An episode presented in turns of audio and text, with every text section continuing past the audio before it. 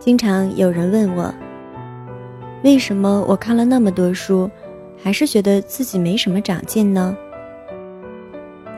我想，是因为你在舒适圈待得太久了。避难就易是人的本性，困难和容易之间，我们总是习惯选择后者。可是，真的，不逼自己跳出舒适区。你看再多的书，也难有长进。欢迎收听第一百三十四期的小猫陪你读文章。在这里，让小猫用温暖的声音陪你成长。我是主播彩猫。今天为大家带来的文章标题是：不跳出舒适区。你看再多的书也不会有长进。原作者深夜书桌，在此非常感谢原作者为我们带来的精神财富。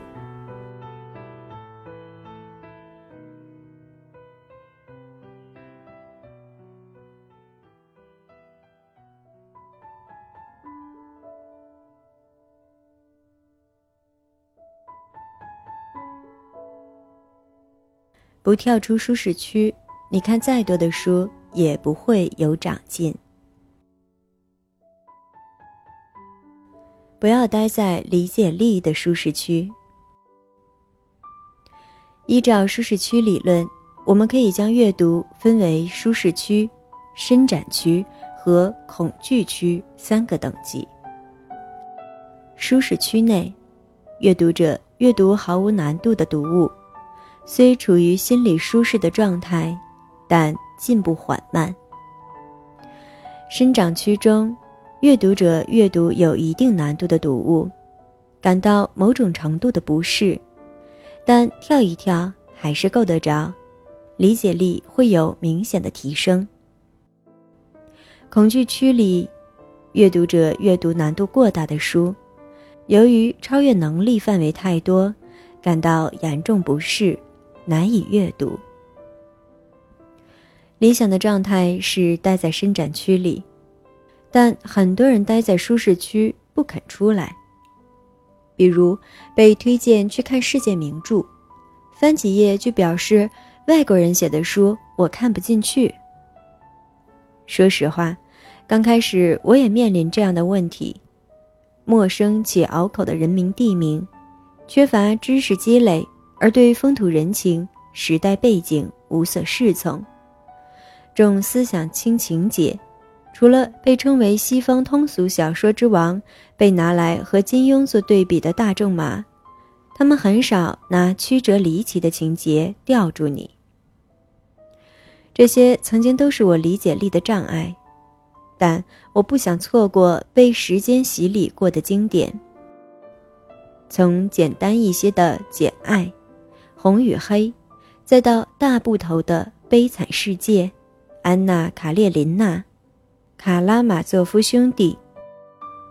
硬着头皮看下去，并不像刚开始想象的那么难读。在克服了外国人的书我看不进去的刻板印象后，新世界的大门就此打开了。我觉得，阅读。应该是要读对自己有难度的要求。曾经看到过一个故事，一个年轻人向钢琴家学习琴技，钢琴家第一天就给了他一份难度极高的琴谱，一周后他才能勉强弹奏完整首的曲子。本以为钢琴家只是想给他一个下马威，没想到钢琴家之后给出的琴谱。一首比一首难，越来越超出了年轻人所掌握的技巧。直到有一天，年轻人忍不住向钢琴家提出疑问，钢琴家什么也没说，只是示意年轻人弹奏第一天的曲谱。年轻人惊讶地发现，曾经对他来说生涩的琴谱，已经在他的指尖化为了优雅流畅的旋律。尽自己所能，攻克一本有难度的书，特别是某个领域集大成的书。再回过头来看同类型的书，也会有这种“会当凌绝顶，一览众山小”的感觉。比如啃完亲密关系，对建立亲密关系有系统的认知，再回头看情感鸡汤，可能就会觉得肤浅难忍。阅读也应该不断攻坚克难，不断去挑战自己的理解力。看那种跳一下才能够得着的书，理解力才能突飞猛进的提升。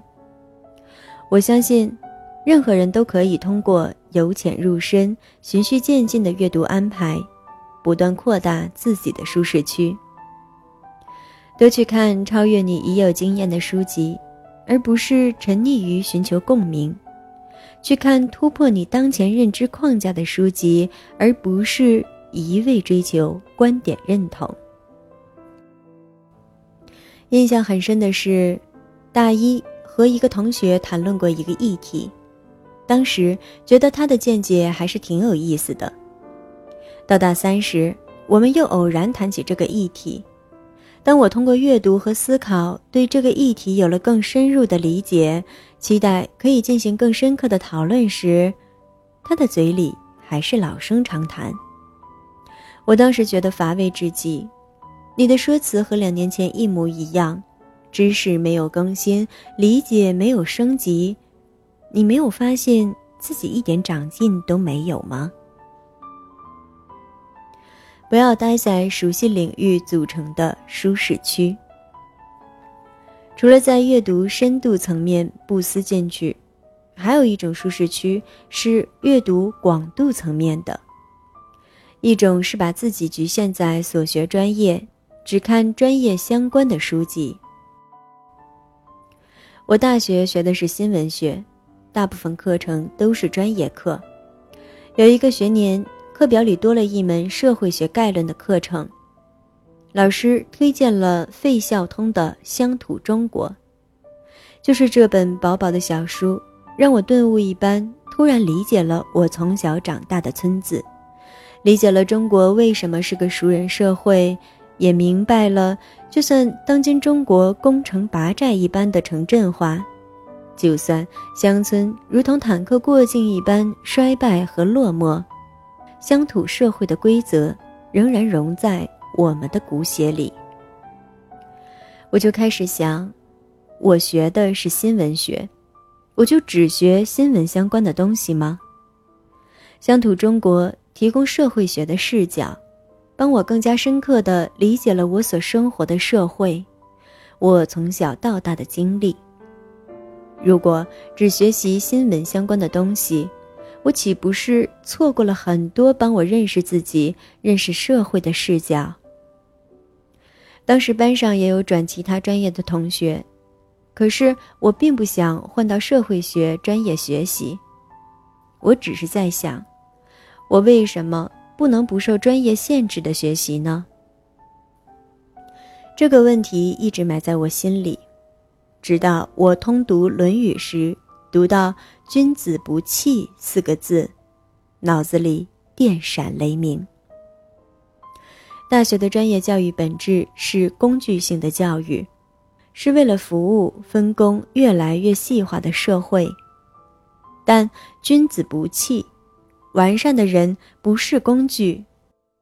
体制要把我们变成工具，我们可以有意识地对抗这种体制。对抗的方式就是不受专业限制的广泛阅读，谁也不能阻挡我们跟随好奇心，自由地探索和认知这个世界。君子不器对照的应该是通识教育。后来我才知道，有别于专业教育的通识教育，今年正在兴起。我们学校也开办了通识学院，不时有自称来自通识学院的同学来旁听。你可能正在接受专业教育，但你要知道，大学教育不止专业教育一种答案。要明白专业教育的缺陷。并且能有意识的去弥补这种缺陷。君不见，人文社科专业之间尚有些关联，理工科和文科根本就是生活在两个世界。一种是把自己局限在职业里，只看有用的书。工作以后对职业有用是最大的阅读动机之一。当然了，生有涯，知无涯，术业有专攻。以专业或者职业为轴心构建知识体系，可能是最好的选择。但是只看有用的书，未免无趣。我总觉得，读书就像吃饭一样，营养要均衡，应该让自己尽可能广泛的涉猎，博览群书。唯有如此，才能培养起广阔的视野；唯有如此，才不容易。把偏见当思想，人文社科看，自然科学读物也要看，论说性的书籍看，虚构类的文学作品也当看，有用的书看，有趣的书也可看。我欣赏荤素不忌的阅读者，他既可以严肃脸的跟你讲《国富论》。也可以不正经的对维多利亚时期的色情小说发表一番高论，既可以结合实例谈论联盟、互联网时代的人才变革中提到的雇主与员工的新型关系，也可以毫无违和感地念一段黎巴嫩诗人纪伯伦的《先知》。还有一种人是把自己局限在某一种喜欢的类型中。有一群人有一种倾向，只看一种类型的作家，更夸张的是只看一个作家或者一本书，仿佛除此之外再无能入他法眼的读物。我不相信世上再无更优秀的书籍了，不过是自己局限自己罢了。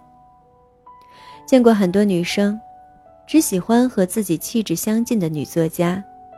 说不清楚是先喜欢后气质相近，还是先气质相近后喜欢。他们沉溺在故事里，沉溺在有才情的句子里，无法自拔，模仿着写出多愁善感小女子情态，被人一眼望到底的文字。典型的待在舒适区行为，我曾经也有过这样的倾向。希望通过阅读有所长进的我，很怕变成这样。曾经故意针对性的看梁启超的《饮冰室合集》，因为我觉得读《饮冰室》可以养浩然之气，可以洗掉文字的矫作感。我相信兴趣都是培养出来的，太狭隘的喜好是给自己设限。我希望自己能成为。并且正在努力地成为一个博闻强记、有趣有料的人，因为在有意识地构建自己的知识体系，即使现在只有一个极其简陋且不完善的框架，但我总会慢慢的成为我想成为的人。最后，建议你不要待在阅读速度的舒适区。还有一个最致命的舒适区。是阅读速度的舒适区。在保证质量的基础上，对自己要有量的要求，不要拿质量当数量的挡箭牌，放任自己。你确实是在看好书，你确实拥有很多书，可是高兴看一会儿，不高兴就停了。三天打鱼两天晒网，你到底有多少知识增量？和思想增量呢？你只是看起来在认真阅读罢了。逼自己一把，不逼自己一把，你永远不知道自己可以读得有多好，有多快。跳出舒适区，你才能野蛮生长。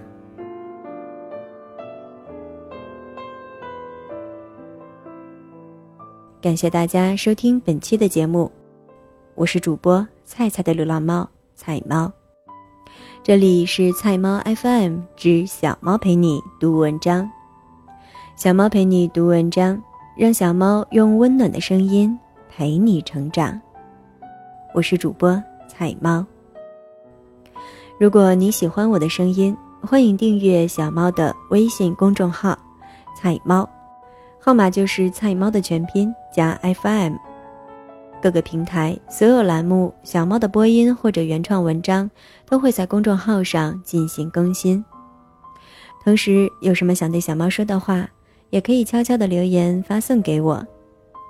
同时，有什么想对小猫说的话，也可以悄悄的留言发送给我。当然，你也可以在节目搜索栏中搜索主播“菜菜的流浪猫”或者“菜猫”进行关注订阅。小猫陪你读文章，希望能为你的生活带来一些温暖，一些快乐。